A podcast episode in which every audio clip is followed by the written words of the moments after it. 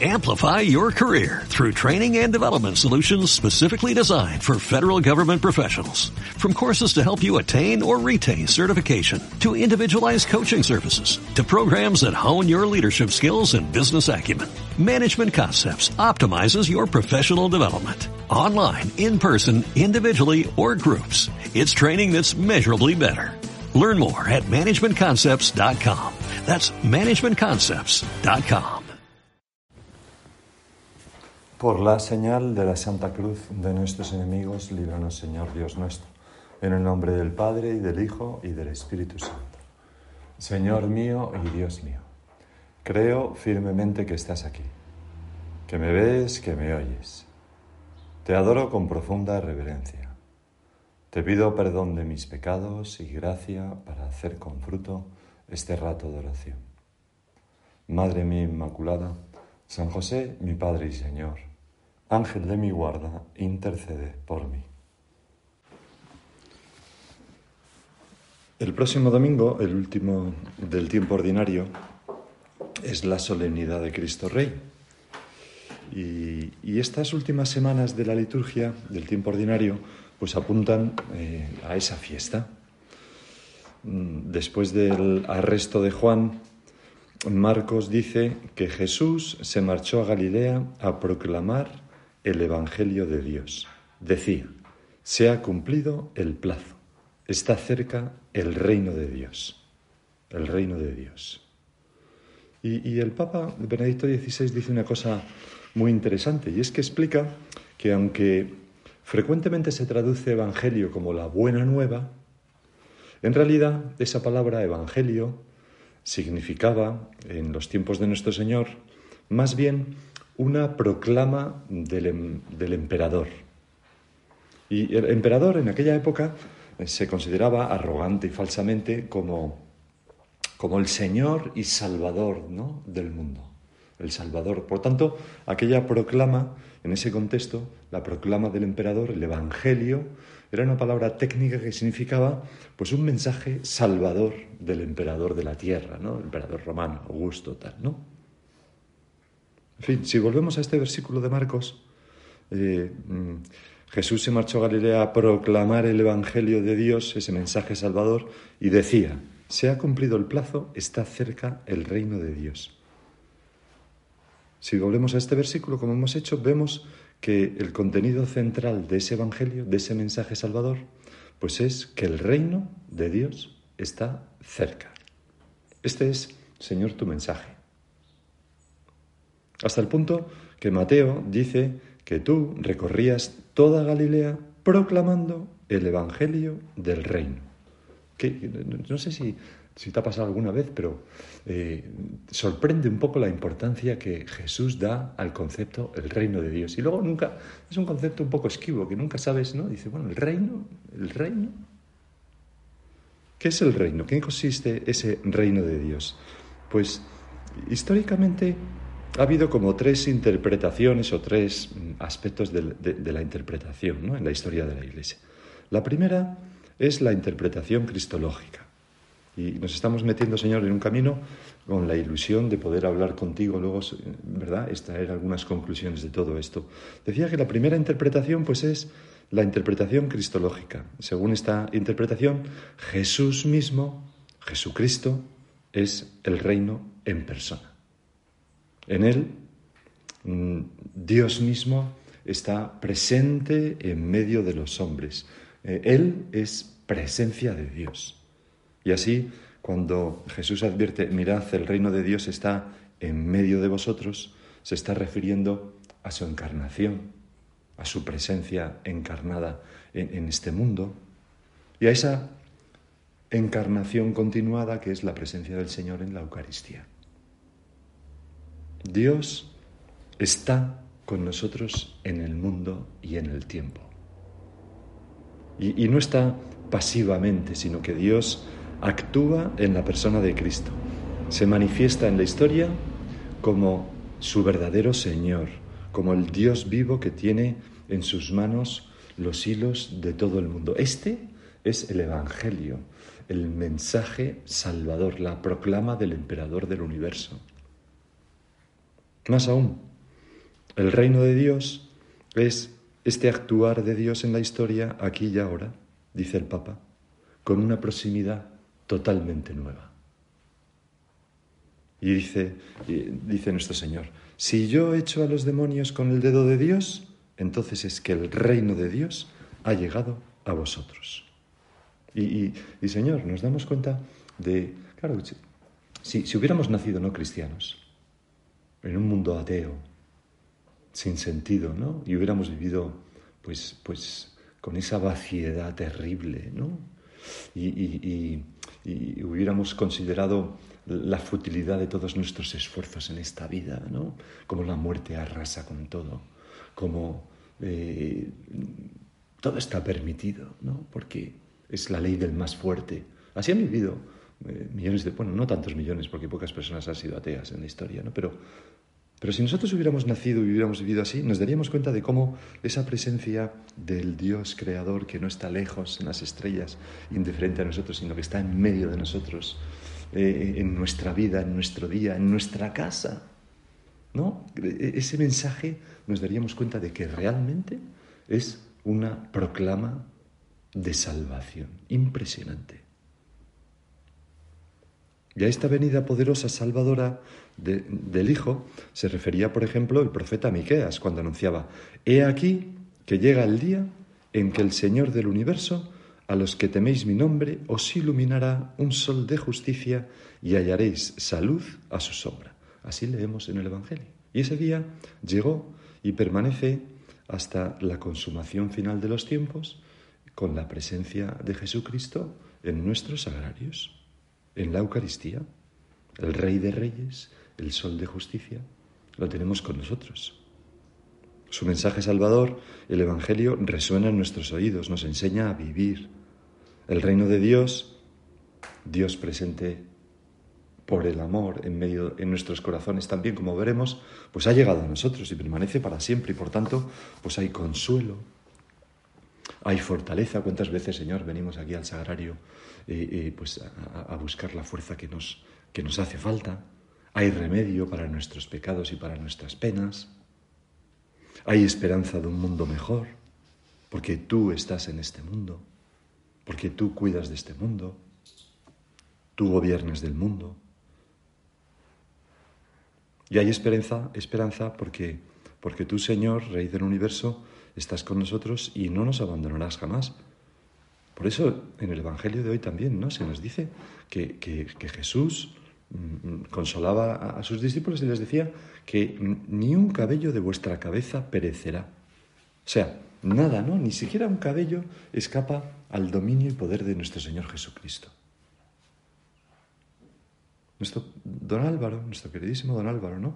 En una carta del 85 decía, no lo olvidéis nunca, hijas e hijos míos, solo de Jesucristo escondido en el sagrario, pero reinando sobre el universo, con ese poder asombroso, provienen los verdaderos frutos de apostolado. Para multiplicar las labores de San Rafael, de San Gabriel y de la Sociedad Sacerdotal de la Santa Cruz, como os vengo exigiendo, pues así nos lo reclama Dios, no existe más solución que la de ser de verdad almas eucarísticas. Mujeres y hombres que están pendientes del Señor las 24 horas de la jornada y sacan del tabernáculo la energía sobrenatural, la perseverancia, el espíritu de sacrificio y la alegría, son cosas, Señor, cada una de ellas que podemos ir pensando, que nos hacen falta en la labor apostólica. Energía sobrenatural que no se desanima por nada, la perseverancia que nada hace desfallecer, el espíritu de sacrificio para servir y la alegría, todo eso con alegría, que son imprescindibles para la tarea apostólica, incluso cuando el cuerpo se resista por el cansancio. Así nos decía don Álvaro, con, esa convicción, con esa experiencia de vida. A veces hablamos de la vida eucarística, pero es una tautología porque porque mm, todo lo que está fuera de la Eucaristía no tiene vida, carece de vida, de vida con mayúscula, de vida eterna. Y el Salmo 97, que nos pone la liturgia a nuestra consideración, habla del recibimiento debido al Señor, el Rey de Reyes, que, podemos, Señor, ahora nosotros recitarlo y lo haremos en la Santa Misa, pues pensando en ese momento en que vamos a recibirte en nuestra alma, al Rey de Reyes, en el palacio de nuestra alma, que a veces, Señor, es una pobre choza. Dice así el Salmo, tañed la cítara para el Señor, suenen los instrumentos, con clarines y al son de trompetas, aclamad al Rey y Señor. ¿Cómo es mi actitud cuando, cuando recibo al Señor en, la Eucaristía? Retumbe el mar y cuanto contiene, la tierra y cuantos la habitan, o sea, mi corazón y todos mis pensamientos, ¿no? Y todos mis afectos. Aplaudan los ríos, aclamen los montes al Señor que llega para regir la tierra. Regirá el orbe con justicia y los pueblos con rectitud. El Señor llega para regir los pueblos con rectitud, para regir la tierra de nuestros corazones, porque mm, el Señor llega para regir los pueblos, pero también el corazón, el corazón de cada una de las personas que habitan este mundo, el nuestro también. Y así entramos en la segunda interpretación del reino de Dios que se ha dado a lo largo de la historia en la Iglesia, que es la interpretación mística. Muy importante también. Y se apoya esta interpretación pues en las mismas palabras de, Jesús. Mirad, el reino de Dios está en medio de vosotros. A veces, Señor, estas palabras se traducen eh, reino de intra vos est. El reino de Dios está dentro de vosotros. Y, nos habla de, esa presencia en nuestro interior por la gracia de Dios, pero también por el amor, ¿verdad? del mismo Cristo, que es el Rey, de la persona de Cristo en nosotros. Orígenes, el gran Orígenes, con todo su carácter, menudo personaje, fue quien comenzó esta tradición de interpretación. En un tratado sobre la oración escribe, quien pide en la oración la llegada del reino de Dios, venga a nosotros tu reino, ¿no? Decimos en el Padre nuestro. Ora sin duda por el reino de Dios que lleva en sí mismo y ora para que ese reino dé fruto y llegue a su plenitud. Padre nuestro, venga a nosotros tu reino. Le estamos pidiendo para que eh, Cristo mismo llegue a nosotros y dé todo el fruto que puede dar. Por eso, antes de la comunión, rezamos el Padre nuestro. ¿no? por eso y por muchas más cosas. Sigue diciendo Orígenes, puesto que en las personas santas reina de Dios, es decir, está el reinado, el reino de Dios, así si queremos que Dios reine en nosotros, que su reino esté en nosotros, en modo alguno debe reinar el pecado en nuestro cuerpo mortal. Primero es detestar el pecado, ¿no? Entonces Dios se paseará en nosotros como en un paraíso espiritual. Esa referencia al libro del Génesis. Señor, como nos gustaría ¿no? que tú te pasearas por nuestra alma al caer de la tarde en un diálogo amoroso con tus hijos, como ocurría en el paraíso. Entonces Dios se paseará en nosotros como en un paraíso espiritual y junto con su Cristo será el único que reinará en nosotros, el único, un solo amor. Eso, a veces, la unidad de vida, ¿no? ¿Qué es la unidad de vida? La unidad de vida es tener un solo amor en nuestra vida. Eso es lo que nos da unidad. La unidad de vida es tener un solo Señor en nuestra vida, un solo Rey. La unidad de vida no surge de nosotros, sino que nos viene de fuera. Bueno, la idea de fondo de esta interpretación mística es clara, ¿no? El reino de Dios no se encuentra en ningún mapa, ¿verdad? No se encuentra en el exterior de, nuestros corazones.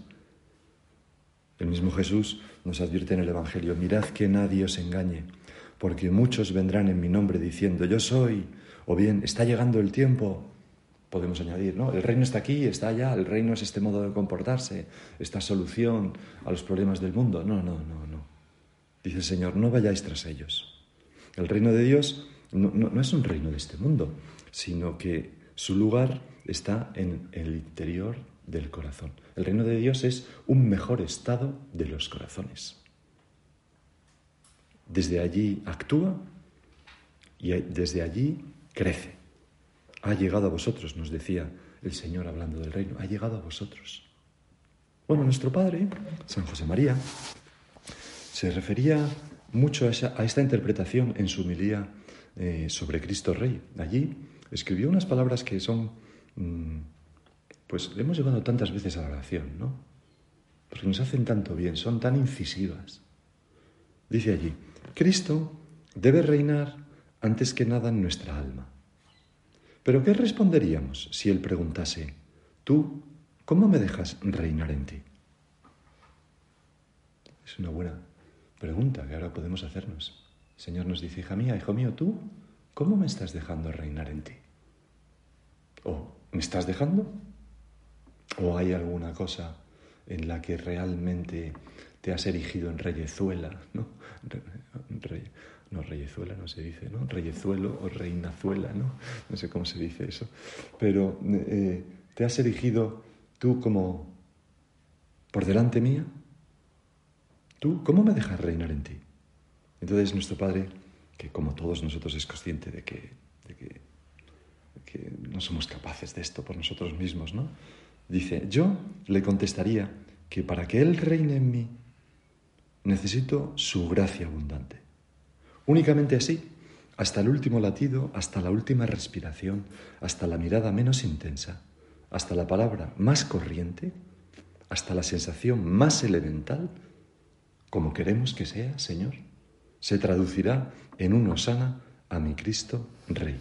O sea, sin tu ayuda, Señor, estamos completamente perdidos. ¿Cómo podríamos vivir de fe y de amor constantemente en este mundo? ¿Cómo podríamos vivir con paz y alegría constantemente, algo que es fruto de tu reinado en mi alma, si no es por tu gracia. ¿Cómo podríamos cultivar esa presencia de Dios y esa unidad de vida profundísimas que nos lleven a lo que dice nuestro Padre aquí, hasta el último latido, la última respiración, la mirada menos intensa, la palabra más corriente en una tertulia, en este ámbito, en el trabajo, en donde sea, hasta la sensación más elemental? ¿Cómo podríamos lograr que todo eso se tradujera en un gloria a Dios en el cielo, en un osana a Cristo Rey. Pues es imposible por nosotros mismos. Y a la vez es posible porque contamos con la gracia de Dios, con la encarnación, con la presencia de Cristo en medio de nosotros, en la Eucaristía, pero también en nuestra alma en gracia. Tú, Señor, comparaste el reino al, al grano de mostaza esa, pequeña semilla que tal y de repente va creciendo y se convierte poco a poco en un árbol frondoso o la levadura que se pone en toda la masa y, imperceptiblemente a lo largo de la noche va levantando ese pan. O también lo comparaste, Señor, con esa semilla que un hombre echa en la tierra, la tierra de nuestro corazón, y germina y va creciendo sin que él sepa cómo. Esa es la, virtualidad de este reino, ¿no? del reino de Dios en nuestro interior. Y es que, nosotros, Señor, imploramos la ayuda, pedimos la gracia eh, y perseveramos con paciencia. Porque sabemos que la gracia actúa ordinariamente poco a poco, poco a poco. Y a veces vamos a la, dirección espiritual, a la charla, eh, concretamos un examen particular y vamos corriendo al oratorio, le pedimos ayuda al Señor, Señor, ayúdame a vivir esto. Y luego esa semana transcurre pues con un avance pequeñito, casi diría yo que imperceptible en ese examen particular y volvemos a la carga y, con paciencia, pero pasa medio año y decimos, hombre, pues, pues sí, parece que... El reino el reino crece poco a poco, con ayuda de la gracia. Pero también dice el Señor que el reino de los cielos sufre violencia y los violentos, o los esforzados podríamos traducir, pretenden apoderarse de él. Y por eso el reino también requiere de nuestro esfuerzo, un esfuerzo por purificar nuestro corazón esas palabras que hemos leído de nuestro Padre, ¿no? ¿Para qué? Para que solo Cristo reine ahí, en nuestros afectos, en nuestras sensaciones. Para que nuestro corazón solo tenga amor. Nada de rencor, nada de envidia, nada de impureza, nada de apego egoísta al yo, Señor, nada de complicación interior por la soberbia O sea, al final ese hacerse violencia es como desprenderse, dejar de lado todas esas cosas que intentan como apoderarse del reinado que, que tiene que haber en nuestro corazón. Y como no somos perfectos, pues lo hacemos con mucha contrición y humildad para comenzar y recomenzar una y mil veces. Y todo esto, pues es abrir el corazón a la gracia. Así se, se logra, pues, abrir las puertas del corazón a este rey que llega a nuestro interior. ¿Qué es lo que hizo, por otra parte, el buen ladrón? El buen ladrón, en ese momento supremo de su vida, le dice al Señor Jesús, acuérdate de mí cuando llegues a tu reino. Le abre el corazón por la contrición. Y, el Señor dice, te aseguro que hoy mismo estarás conmigo en mi reino, en el paraíso, le dice. Por eso, nuestro Padre, en aquella homilía de Cristo Rey memorable, ¿no? que nos va a ayudar tanto en esta meditación y en las siguientes, decía, si pretendemos que Cristo reine Hemos de ser coherentes. Comenzar por entregarle nuestro corazón. Ahora se lo decimos al Señor, Señor, hace muchos años que te entregamos nuestro corazón y lo volvemos a poner en tus manos. Un poco pegajoso, un poco eh, eh, necrosado en algunas partes, ¿no? Pero con la esperanza de que tú lo puedes convertir en un corazón joven, ¿no? Comenzar por entregarle nuestro corazón. Si no lo hiciésemos, hablar del reinado de Cristo sería vocería, vocerío sin sustancia cristiana, manifestación exterior de una fe que no existiría, utilización fraudulenta del nombre de Dios para las componendas humanas. Y es que el Señor, a nosotros que nos hemos entregado a Él, tiene derecho de que a reinar de una manera plena en nuestros corazones. Nosotros, Señor, ya no nos queremos pertenecer a nosotros mismos. No queremos tener otra voluntad que la de amarte y servirte, a ti y por ti a todas las almas. Y eso se manifiesta pues en que este rencorcillo, en que esta envidieja, en que esto no tiene sentido en nuestra vida. Ya, pero me pasa. Bueno, para eso está la contrición y el recomenzar una y otra vez sin cansarnos.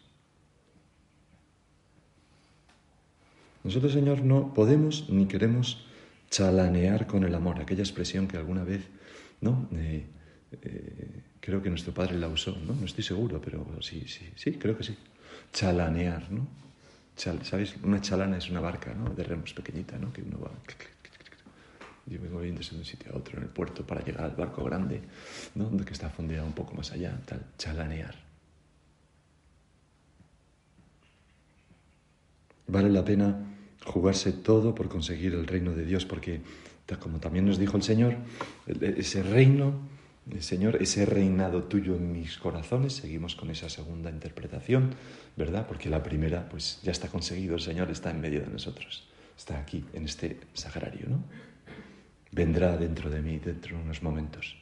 Pero eh, nosotros, mm, para conseguir esa presencia en nuestros corazones más plena, pues vale jugarse todo, porque porque es la perla preciosa que el mercader experto en perlas descubre y va y vende todo lo demás para comprar aquello. No se queda con nada. O es también, como nos dijo el Señor, el tesoro escondido en el campo que uno lleno de alegría vende todo lo que tiene. La presencia de Dios en nuestro corazón, el reinado en todas nuestras potencias el ser totalmente de Jesús es lo que más alegría da en la vida. Aquello por lo que merece perderlo todo. Hasta la salud, la fama, la... no sé, ¿no? Cualquier cosa.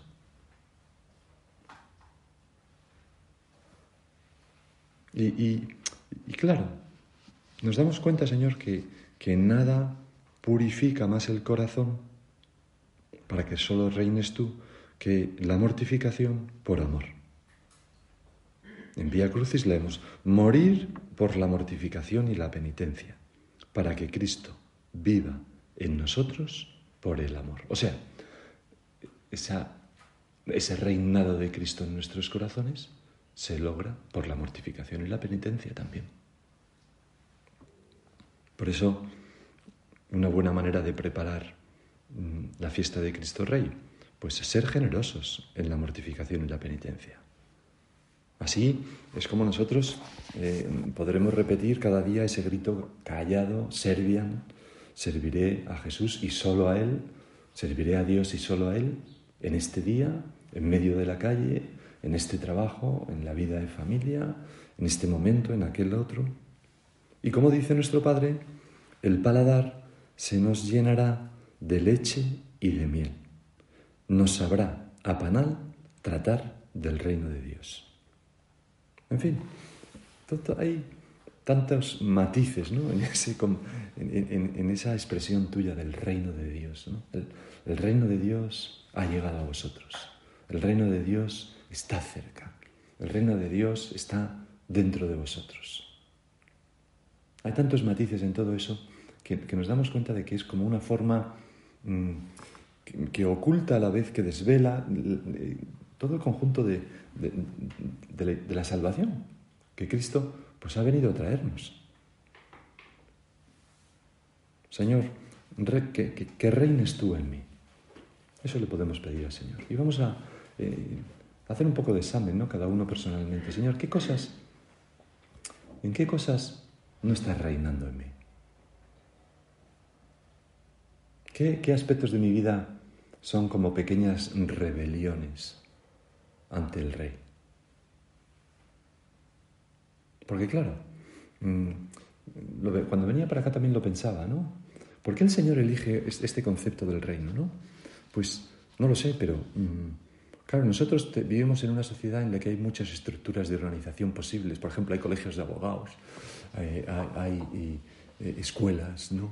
hay eh, la democracia, hay democracia parlamentaria, hay repúblicas, hay, hay, mil cosas. ¿no? En tiempos de Jesús, la única organización social que había era la familia, la tribu y el rey, el reinado. ¿no? Entonces, el Señor se vale como, como de esas metáforas para, para hacernos como, como explicarnos ¿no? una realidad que para aquellos hombres de entonces era mucho más evidente que para nosotros. ¿no? Nosotros pensamos en el reino, pensamos en nuestro rey, por ejemplo, de la tierra aquí, es que, bueno una comparación, ¿no? Eh, o sea, no tiene nada, no sé, no, no le vemos. Pero en aquella época tenía una riqueza de matices, ¿no? En fin, vamos a acudir a nuestra madre, la reina de los cielos y de la tierra, ¿no? En su corazón reinó como en ninguna parte Dios Padre y Dios Espíritu Santo. Y a través de su carne y de su sangre entró Dios Hijo en el mundo como su Rey, ni más ni menos. Vamos a pedirle a nuestra Madre, la Virgen, Reina, que también mm, Dios Padre, Dios Hijo y Dios Espíritu Santo reinen en nuestras almas. Te doy gracias, Dios mío, por los buenos propósitos, afectos e inspiraciones que me has comunicado en esta meditación te pido ayuda para ponerlos por obra. Madre mía Inmaculada, San José mi Padre y Señor, Ángel de mi guarda, intercede por mí.